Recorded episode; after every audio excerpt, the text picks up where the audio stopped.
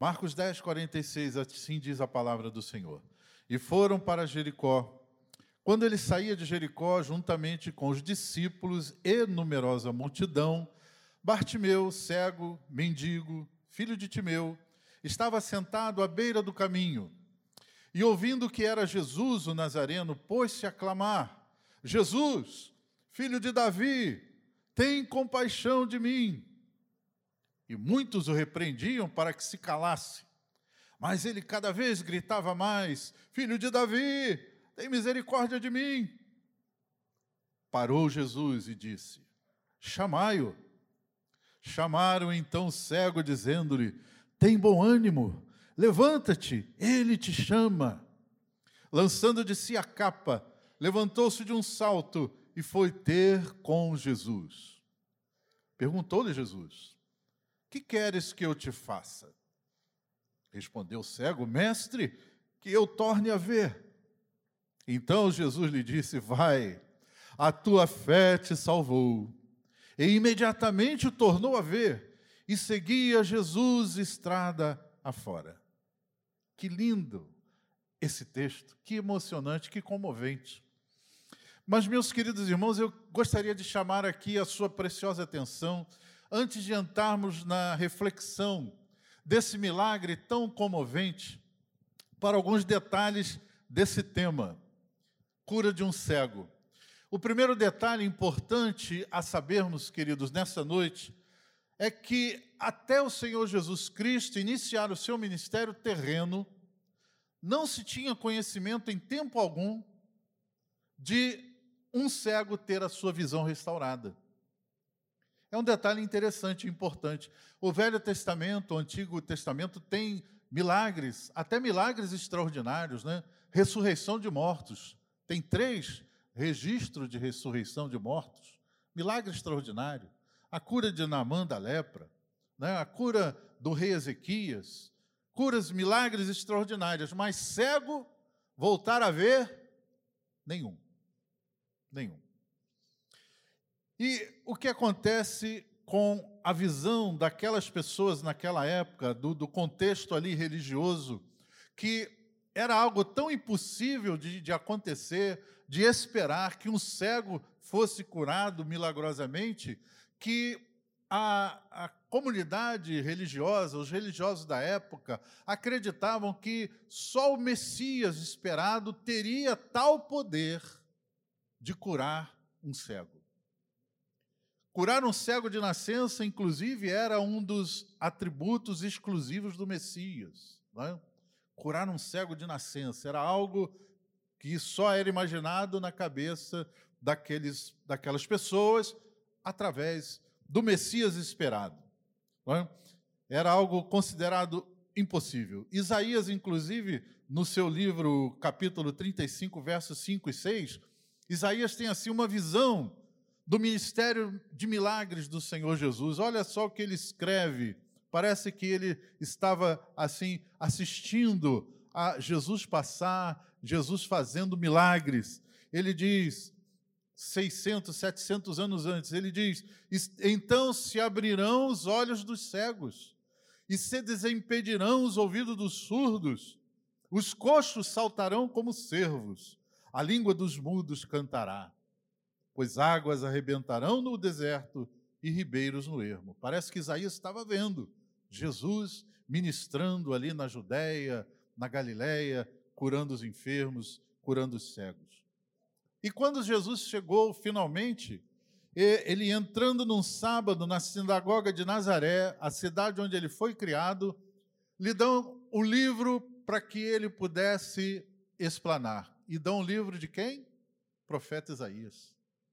E ele lê no livro de Isaías que lhe foi dado, ele lê na passagem: O Espírito do Senhor está sobre mim, pelo que me ungiu para evangelizar os pobres, enviou-me para proclamar libertação aos cativos e restauração da vista aos cegos, para pôr em liberdade os oprimidos e apregoar o ano aceitável do Senhor. Outro fato importante, irmãos, é que não sabemos quantos cegos Jesus curou. É um outro detalhe importante, nós não sabemos. Por exemplo, numa só ocasião, Mateus registra, 21, 14, que Jesus curou alguns cegos. Diz que foram ter com ele no templo alguns cegos e coxos, e ele os curou a todos. Mas só não diz a quantidade, mas diz que eram alguns, era mais de um, pelo menos. Né? Mas nos evangelhos, é, especificamente, alguns registros, pelo menos de seis pessoas, com o registro mais definido. Por exemplo, Mateus 8, o cego de Betsaida. Mateus 9, a cura dos dois cegos na Galileia. E em João 9, o mais significativo, a cura de um cego de nascença em Jerusalém. E Mateus 20, 29 e 34, fala da cura de dois cegos de Jericó, que também está em Lucas 18, e nesse texto que lemos em Marcos 10. Só que Marcos dá algum detalhe diferente dos outros dois. É oportuno aqui abrir só um parênteses explicativo. Né? É, a início, né, quando a gente olha assim, parece que há uma contradição no relato bíblico. Olha, Mateus diz que eram dois cegos em Jericó. E se a gente for ler lá o texto, é muito parecido com Marcos. Mas afinal, eram dois ou eram um? Lucas também registra que era um cego. E Marcos, além de registrar que era um cego somente, ele dá o nome, né, que os outros dois não davam. Aí você pode perguntar: e aí, pastor, tem explicação? Tem, tem explicação. Por exemplo, vou dar aqui um, um, exemplo. O Pedro era testemunho ocular. Marcos foi discípulo de Pedro. E através dos relatos de Pedro, Marcos escreveu o seu evangelho. Então Pedro foi testemunho ocular, ele estava ali naquele dia. Ele conheceu Bartimeu. É? Talvez até por Pedro ser de temperamento né, sanguíneo, um camarada impulsivo, extrovertido, que fazia amizade fácil, e pelo relato aqui, parece que Bartimeu também era uma pessoa muito arrojada. Quem sabe, né? Estou conjecturando aqui, tá, irmãos? Quem sabe, depois do, do milagre, do relato, porque Bartimeu se tornou um discípulo, seguiu Jesus também, aí Pedro pode conversar melhor com Bartimeu, eles tinham uma afinidade, né, uma identificação, e aí Pedro é, falou para Marcos, depois de um tempo, é, enfatizando a pessoa de Bartimeu, certo? E já os outros é, enfatizaram. Mateus, por exemplo, que também estava lá, era discípulo, era alguém que foi cobrador de impostos, alguém mais afeito a números. Né? E aí ele descreveu: eram dois cegos e Jesus curou os dois. Ponto final. Né? Não disse nome, não falou mais detalhes. Enfim, é, não há uma contradição, há apenas diferentes re registros, né? diferentes relatos. Por exemplo, se eu estivesse escalado aqui para pregar de manhã, certamente o pastor Emanuel iria me convidar para almoçar na sua casa. Eu sei que ele é um churrasqueiro expert e tem lá aquela picanha nobre, né? Ele iria me chamar, né? Pastor, vem com a Jo, né? ele e a Adriana nos convidariam e nós iríamos passar a tarde lá, almoçar, depois tomar aquele chá gostoso, né? aquele café. Imagine então que eu posto na minha rede social uma selfie lá com meu amigo pastor Emanuel, dizendo que almoço maravilhoso aqui com meu querido pastor Emanuel, com Adriana, que, que almoço bacana. E a Jo, mais tarde, na sua rede social, registra também, junto com a Adriana, né, naquele chá bacana, xícara de porcelana, bolo, enfim. E ela registra lá uma tarde agradável com a minha amiga Adriana, minha irmã querida. E aí vocês perguntam, pastor, mas fica, foi almoço, foi chá, o senhor foi junto com a Jo, não foi? Porque a gente está vendo aqui dois relatos diferentes. Mas foram registros diferentes de um mesmo acontecimento, só que foram registros diferentes. Amém? Só aqui fechando esse parênteses para explicar esse detalhe. Muito bem, queridos. É, esse texto, então, relata um milagre efetuado por Jesus de uma forma muito comovente. E esse episódio nos mostra alguns detalhes muito preciosos que nós podemos aprender e aplicar para as nossas vidas. Eu queria pedir a sua gentileza de manter a sua Bíblia aberta enquanto a gente fala um pouquinho sobre esse texto. Primeiro, quem era Bartimeu? Quem era este homem emblemático aí, alvo desse milagre extraordinário? Bom, o nome dele significa em aramaico filho da pobreza. Então, eis aí um homem estigmatizado pela miséria, um homem que sofria preconceito, toda sorte de infortúnios. Bartimeu, na verdade, nem era nome. Bartimeu significa o filho de Timeu. Então, ele era tão desprezado, ele era tão considerado sem valor nenhum, que nem nome as pessoas queriam saber que nome ele tinha. Ah, era o fiel cego ali, o filho do Timeu. É? Para a gente perceber a carga pesada de sofrimento daquele homem por ser cego e, por consequência, sendo cego, ele não tinha como sustentar, tornou-se um mendigo. Ele era cego e mendigo. Agora, um outro problema grave que Bartimeu carregava é que a cegueira era vista naquele contexto social religioso como uma maldição. Os religiosos da época, os mestres da lei, eles viam alguém cego e já determinavam que aquilo era um castigo, era uma maldição. Ou ele havia pecado, ou seus pais haviam pecado, e Deus amaldiçoou com a cegueira. Era o contexto daquela época. Então, vejam bem, homem pobre, mendigo, cego, desvalorizado, desprezado e ainda considerado amaldiçoado. Ele era cego, ele era mendigo e ele vivia da caridade alheia. E ficava ali à beira do caminho. Ficava esperando a caridade alheia, a ajuda de alguém. Era alguém impossibilitado. Bartimeu era incapacitado e sem esperanças, sem perspectivas na vida. Como resultado, então, queridos, desse, desse, dessa conjuntura que abalou a sua vida, porque Bartimeu não, não era cego de nascença. O texto diz que quando Jesus pergunta para ele, diz que eu torne a ver. Então, a gente entende que em algum momento da vida ele foi ferido, foi acometido pela cegueira. Aliás, a cegueira naquela época era algo comum, era, era muito comum as pessoas, né? havia uma grande quantidade de cegos, talvez pelo clima, pela poeira constante, pelos diversos tipos de, de é, bactérias que rondavam ali o ar, muitas pessoas acabavam ficando cegas. Né? Mas, enfim, era, era um problema sério. Bartimeu era tudo isso: mendigo, cego, ficava à beira do caminho, não tinha para onde ir, não tinha expectativa de nada, era um homem frustrado, amargurado, totalmente à margem da vida. Esse era Bartimeu. E num determinado sentido, eu vejo, irmãos, que Bartimeu é um retrato da humanidade caída, atingida e escravizada pelo pecado. O pecado, irmãos, ele, ele roubou tudo que o ser humano tinha de mais precioso, a comunhão com Deus. O pecado roubou isso. Assim como a visão de Bartimeu foi roubada, o pecado rouba a nossa visão de Deus, o nosso conhecimento de Deus. O ser humano foi separado de Deus que o criou e vitimado pela cegueira espiritual ficou num estado de extrema miséria, ficou sem expectativa, sem esperança. Paulo, quando escreve aos Coríntios na sua carta segunda, no capítulo 4, verso 4, ele diz que o Deus desse século, Deus aí com letra minúscula, quer dizer, o diabo, cegou o entendimento dos incrédulos, para que não lhes resplandeça a luz do evangelho da glória de Cristo, o qual é a imagem de Deus.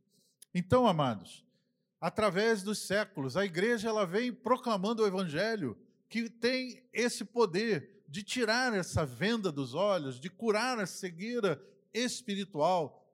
Proclama ao mundo perdido, prisioneiro nas trevas, que existe uma vida muito melhor. Há uma vida melhor. A vida abundante e eterna que Jesus promete, mas muitos não conseguem enxergar. Quem sabe Deus quer abrir os olhos de muitos nessa noite. Quem sabe? Segundo lugar, Bartimeu arrastava assim a sua sofrida existência. até o dia em que Jesus passa por Jericó. É? A, a, existência de Bartimeu, com todo esse contexto triste, sofrido, amargurado, ela teve um momento único na vida de Bartimeu. Naquele dia, bem cedo, como de costume, é? Bartimeu foi para o seu lugarzinho ali, junto com os outros mendigos, pedir esmola à beira do caminho. E aquele dia era um dia até de alguma expectativa boa, sabe, pastor Emanuel? Por quê? Porque era a festa da Páscoa, estava se aproximando. E quando a festa da Páscoa acontecia, Jericó ficava bem perto de Jerusalém, havia um afluxo muito grande. As multidões vinham de todos os lugares, inclusive fora do território de Israel, vinha gente para a festa da Páscoa. Então, a população de Jerusalém quintuplicava nos dias da festa da Páscoa. E Jericó era passagem obrigatória. Então os, os mendigos já estavam até animados, né? chegaram até mais cedo, garantiu o lugar lá, porque vai passar gente a beça aqui hoje, hoje, amanhã, na, na véspera da Páscoa, e vai ser uma oportunidade da gente ter maiores esmolas. Né? Eles estavam até bem animados. E naquele dia, como de costume, Bartimeu estava lá, no mesmo lugar, implorando pela compaixão do povo. De repente, Bartimeu escuta um alarido, um alarido de uma multidão, gente que vem passando. E ele então se prepara. Bom, lá vem, lá vem o pessoal, lá vem gente, lá vem uma multidão. E ele percebe aquele alarido e ele percebe algo diferente. Aquela multidão, ela tinha um foco em alguém muito especial, porque ele ouvia alguém sendo aclamado, alguém sendo homenageado por aquela multidão. A multidão homenageava alguém que estava passando, e alguém disse para ele: Olha, é Jesus o Nazareno que está passando. É Jesus o Nazareno, ouvindo que era Jesus o Nazareno. E aí ele se lembra: Eu já ouvi esse nome, eu já ouvi falar desse Jesus. Esse Jesus é o Messias, esse Jesus é um profeta, ele é alguém que já curou muitos enfermos. Eu já ouvi dizer que ele, inclusive, já curou cegos. Então, hoje é a minha chance. E ele começa então a clamar: Jesus, filho de Davi, tem misericórdia de mim. Jericó era uma cidade importante ali naquela altura porque era uma cidade escolhida pelo rei Herodes, onde ele tinha sua residência, o seu palácio de inverno. Era um lugar agradável, um lugar bonito. Né? Herodes mandou urbanizar a cidade. Era uma cidade conhecida por seus jardins, por suas piscinas, fontes termais. Né? Era uma cidade, era chamada Cidade das Palmeiras, né? uma cidade bonita. E era uma cidade onde certamente muitas pessoas já ouviram falar de Jesus. Sabe, irmãos, muito se fala sobre Jesus, há quase dois mil anos se fala muito sobre Jesus. E muitos conceitos, várias opiniões diferentes, conflitantes, concordantes, se formaram sobre Jesus. Por exemplo, nós temos alguns relatos aqui, principalmente da, da década de 1970, 1960, uma década que causou mudanças profundas em todo o mundo de dois ícones né, famosos né, do, do, do mundo da música, do rock and roll. Por exemplo, John Lennon. Em março de 1966, John Lennon, líder dos Beatles, ele dá uma entrevista ao jornal Evening Standard de Londres. E ele disse o seguinte: o cristianismo irá acabar, vai encolher e sumir. Eu não preciso discutir sobre isso nós somos mais, né, falando dos Beatles, somos mais populares que Jesus agora. Esse foi o conceito de John Lennon sobre Jesus. Mas 56 anos depois, os Beatles são apenas uma boa lembrança para alguns setentões, alguns sessentões. Né? John Lennon foi covardemente assassinado por um fanático, está morto. Porém, a Igreja de Cristo continua avançando. Jesus está vivo e a sua igreja continua avançando poderosamente, vigorosamente, avançando em todos os lugares da terra, obedecendo aquilo que Jesus falou: ide por todo o mundo, pregai o evangelho a toda criatura. Mas um outro astro também chamado Elvis Presley, em 1974, num show em Indiana, ele ouve uma fã gritando lá da plateia: Elvis, você é o rei. Mas Elvis Presley, agradecendo o carinho da fã, declara que não pode aceitar aquele título, pois para ele somente Jesus Cristo é o rei. Opiniões sobre Jesus. Há milhares de opiniões. Mas, infelizmente, Muitos não conhecem ainda quem é Jesus. Quem é Jesus para você? Quem é Jesus para a sua vida? O que ele representa no seu contexto, na, na, na sua realidade, no seu cotidiano? Para Bartimeu, Jesus era a sua esperança de redenção. Ele pensava que Jesus iria movê-lo, iria ajudá-lo. Naquele dia, Bartimeu teve a oportunidade de ter um encontro real com Jesus, e isso seria decidido pela sua atitude. Bartimeu decidiu então crer que Jesus era o Messias, o filho de Davi. Bartimeu fez então o que ele podia fazer. Afinal de contas, ele era cego. Afinal de contas, ele era desprezado, ele não tinha amigos, ele não tinha porta-vozes, ele não tinha alguém que ele pudesse chamar e dizer: vai lá dizer para Jesus que eu estou precisando de um milagre. Ele fez exatamente o que ele podia fazer. Ele clamou. Ele não podia enxergar onde estava Jesus no meio daquela multidão, mas ele sabia que estava perto e a única coisa que ele podia fazer era clamar. E ele clamou: Jesus, filho de Davi, tem misericórdia de mim. Tem misericórdia de mim. Ele clamou. Jesus estava perto. E Bartimeu sabia que era a sua oportunidade. Acredite nessa noite e clame como Bartimeu: Jesus, tem misericórdia de mim. Ainda que você não o veja, ainda que a multidão esteja envolvendo Jesus, você não tem a condição de ver, mas creia que ele está perto. Em terceiro lugar, Bartimeu, ele enfrentou a reprovação da multidão.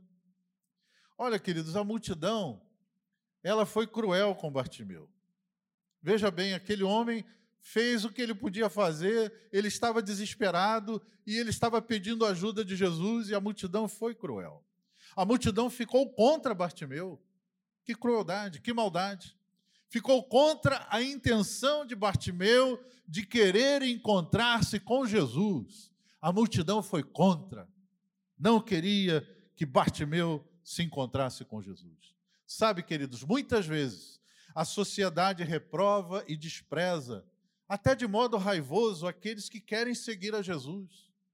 É impressionante. Nós temos visto, queridos, com espanto e indignação, a maioria das pessoas do mundo, da sociedade, um, deboche crescente, um desrespeito, uma agressão à pessoa do Senhor Jesus e aos cristãos de uma forma geral. Muitas pessoas enraivecidas querem calar a igreja de Cristo. Diziam para Bartimeu: cale-se, fique quieto, você não vai se encontrar com Jesus, ele não vai olhar para você. Você não vai ter nenhuma esperança em Jesus. Não adianta, não vale a pena. Queridos, apesar de todo esse ódio, preconceito da maioria da multidão, nós queremos declarar aqui em nome de Jesus: a igreja do Senhor jamais se calará. Jamais deixaremos de pregar a palavra de Deus como ela é. Jamais deixaremos de anunciar o Evangelho. Nunca deixaremos de levar a única mensagem que restaura os corações humanos, que resgata vidas da, da sarjeta, que reconstrói lares destruídos, que liberta o ser humano dos seus vícios. Se nós perguntarmos aqui, eu sei que muitas pessoas se levantariam para dizer: Pastor, minha vida era um fracasso, minha vida estava totalmente destruída, eu tinha perdido tudo, perdido família, perdido emprego, perdido dignidade, afundado nos vícios, mas um dia alguém falou de Jesus para mim, alguém pregou o evangelho para mim, e eu criei, eu recebi Jesus como meu salvador e hoje eu sou uma nova pessoa. O evangelho mudou a minha vida, Jesus mudou a minha vida. Eu tenho certeza, muitos se levantariam aqui para declarar isso. Por isso, irmãos, nunca nos calaremos, nunca devemos nos calar. Apesar da reprovação da multidão, Bartimeu enfrentou a multidão. Ele tomou uma decisão, ele clamou então mais alto. Ele não ficaria acomodado, ele não ficaria intimidado pela, pela opinião da maioria, ele não ficaria conformado com a sua situação. Ele enfrentou a reprovação das pessoas. Ele fez tudo o que ele podia fazer e ele fez com insistência. Ele clamou mais alto. A pergunta é para nós nessa noite: a quem nós vamos dar ouvidos? A opinião incrédula, preconceituosa da multidão? Ou vamos abrir o nosso coração para a vital necessidade de estar com Jesus. A quem vamos ouvir?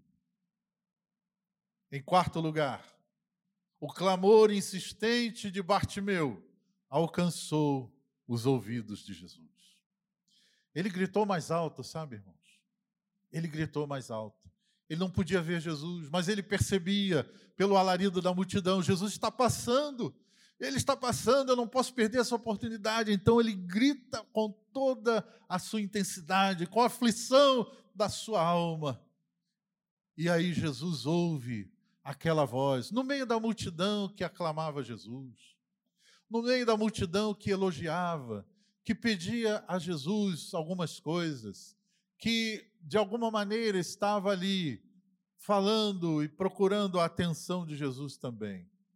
No meio de todo aquele movimento, Jesus para ao ouvir o clamor de uma alma angustiada. Jesus parou. Jesus interrompeu a sua agenda.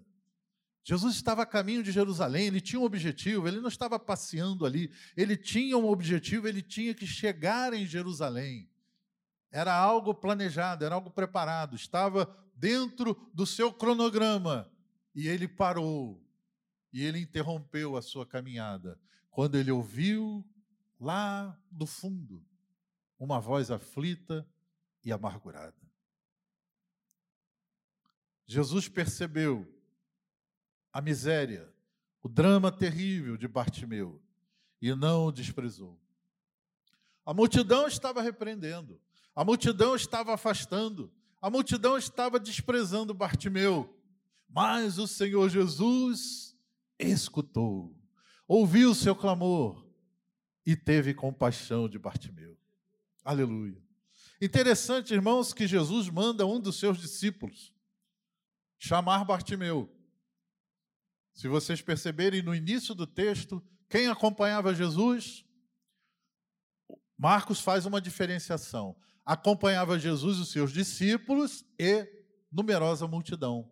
Sabe, queridos, Muita gente segue Jesus, muita gente vai atrás de Jesus. Aquela multidão tinha as suas motivações para estar ali, mas havia dentre aquele povo os discípulos também.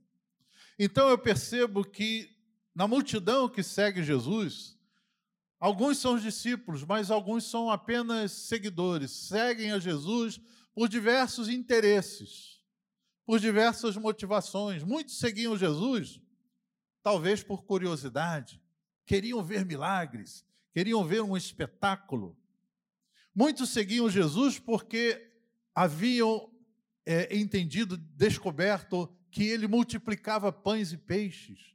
Muitos estavam ali atrás de uma bênção para a sua vida, de um benefício, ou de ver alguma coisa espetacular. Estavam ali né, naquela, naquele oba-oba, né, seguindo Jesus, mas sem nenhum compromisso com ele.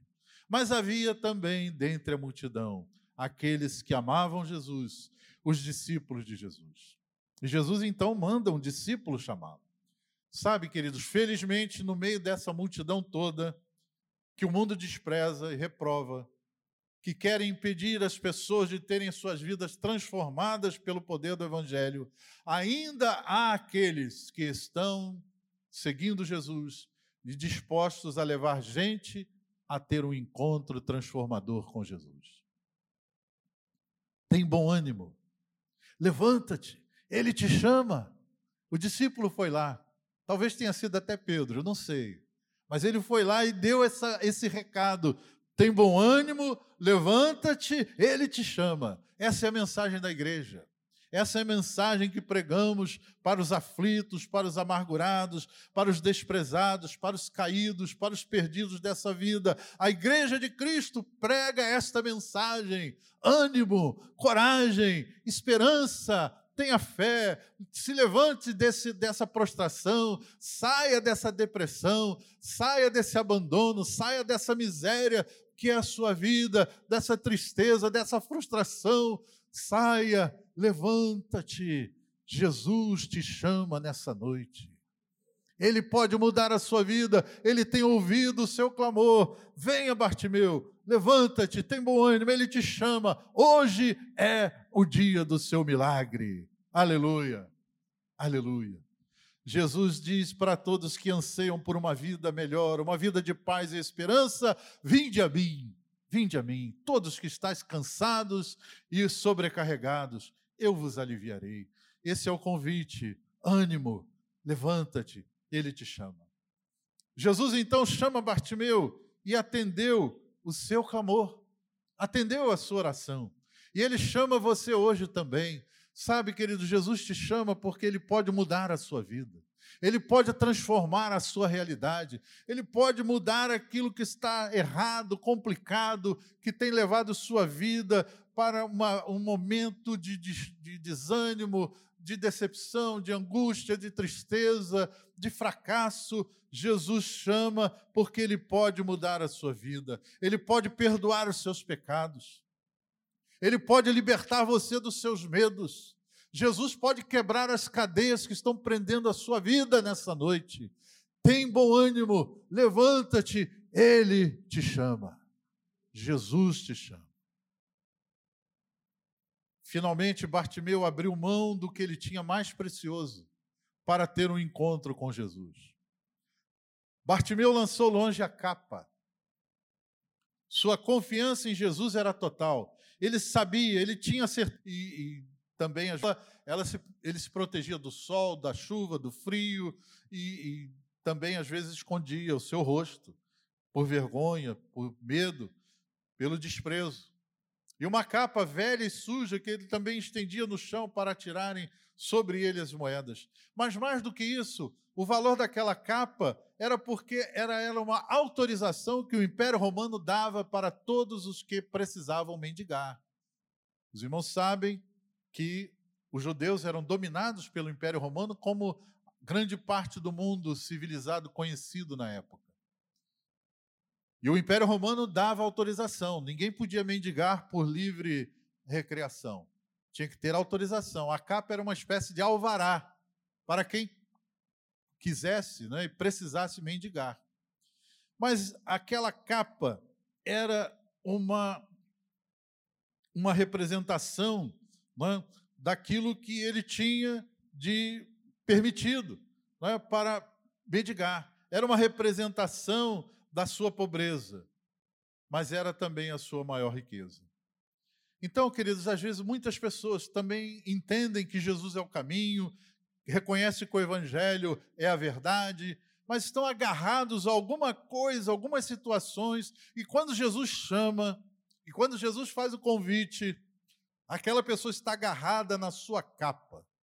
Eu não sei qual é a capa que prende algumas pessoas que elas entendem que elas não poderiam viver sem aquilo. Bartimeu poderia passar pela sua cabeça, mas se eu largar a capa e não for curado, o que vai ser da minha vida? Bartimeu não teve essa dúvida, ele largou a capa. Ele largou a capa, mas muita gente, às vezes, é impedido de estar com Jesus por estar agarrado à sua capa. Finalmente, Bartimeu alcançou a sua bênção. Por causa da sua fé, da sua determinação e da sua humildade. Finalmente, Bartimeu então chega à presença de Jesus e ouve uma pergunta, talvez estranha e um tanto quanto óbvia. Jesus pergunta para o homem cego: O que queres que eu te faça? Olha, parece óbvio. E Bartimeu diz: Senhor, mestre, Rabone. Bartimeu reconhece que ali estava diante dele o Messias. Ele diz Rabone, esse era o título do Messias. Senhor, mestre, que eu torne a ver. É isso que eu preciso, que eu torne a ver. Era evidente que essa era a necessidade, mas a pergunta do Senhor Jesus tinha um propósito de ouvir o mais profundo do ser daquele homem. Jesus queria ouvir da sua boca qual era a sua real necessidade e perceber a fé que impulsionava. Bartimeu então foi humilde e foi assertivo. Mestre, que eu torne a ver, que eu torne a ver. Deus ouve todas as orações, irmãos, isso é certo. Mas nem todas são atendidas. Deus pode ouvir todas as orações, mas não atende a todas, ou pelo menos não são atendidas do jeito que a gente imagina. Outras orações não são respondidas porque são feitas com motivações erradas. Mas Jesus pergunta para alguns de nós nessa noite: o que, que você quer? O que queres que eu te faça? O que você precisa nessa noite, meu querido, minha querida, você que entrou aqui precisando de algo, talvez enfrentando um drama na sua vida, talvez enfrentando um impossível, um desafio enorme, precisa de saúde, precisa de restauração no seu casamento, precisa de uma porta de emprego, precisa de alegria, de paz para a sua vida, de harmonia para o seu lar. O que queres que eu te faça? Jesus pergunta também para você. Você precisa responder com toda a fé e determinação e com toda humildade. Peça ao Senhor aquilo que você precisa. O Senhor Jesus está aqui nessa noite e ele está pronto para te dar aquilo que você mais precisa. Recebeu então Bartimeu a cura. Ele foi curado, mas ele recebeu muito mais do que ele pediu, porque Jesus, ao ouvir aquela declaração de Bartimeu e vendo a fé e o coração quebrantado e convertido daquele homem, disse: Olha, vai, Bartimeu, a tua fé te salvou. Ou seja, Bartimeu só queria ver, ou só pediu a visão, mas Jesus deu para ele também salvação. Porque primeiro Jesus disse: A tua fé te salvou. Quando Jesus fez essa declaração, o milagre aconteceu. Imediatamente, o que, o que aconteceu? Ele tornou a ver. Ele então recebe salvação, recebe a cura da sua cegueira e segue Jesus pelo caminho. Notem, irmãos, que Bartimeu aproveitou a sua oportunidade. Foi uma atitude fundamental. Jesus estava a caminho de Jerusalém ele nunca mais voltaria para Jericó, porque lá em Jerusalém ele seria preso e ele seria crucificado, inclusive acusado por essa mesma numerosa multidão que o aclamava que o aclamou quando entrou em, Jerusalém, né? Osana nas alturas, né? bendito aquele que vem em nome do Senhor. Essa mesma multidão que tinha motivações diferentes acabou dizendo: crucificam, crucificam. Mas o fato é que Jesus nunca mais voltaria para Jericó. Então Bartimeu soube aproveitar essa oportunidade. O nosso problema, irmãos, é que nós somos limitados. Nós não sabemos quando será a nossa única oportunidade ou nossa última. Não sabemos. Bartimeu não adiou, Bartimeu não procrastinou, Bartimeu não perdeu a sua oportunidade. E, Bartimeu se desfez da sua capa, como nós falamos. O problema maior daquela capa, meus irmãos, além dela ser aquele documento de autorização, ela trazia escrito atrás, pelo Império Romano, assim, ó, miserável, mendigo, vive da caridade alheia. Estava escrito na capa. Então, aquela capa era também um, um decreto de condenação para toda a vida de Bartimeu. Bartimeu seria alguém miserável, pobre, um peso para a sociedade por toda a sua vida. Era isso que estava declarado ali naquela capa e Bartimeu jogou fora a capa. Ele tomou aquela atitude porque ele acreditava firmemente que ele não seria mais alguém miserável. Quando Jesus entrasse na sua vida, a sua história seria transformada. Ao lançar fora aquela capa decididamente, por mais segurança física, emocional, administrativa que pudesse proporcionar, Bartimeu sabia em seu coração que Jesus podia mudar a sua sorte. E assim Jesus fez. Jesus mudou a história daquele homem.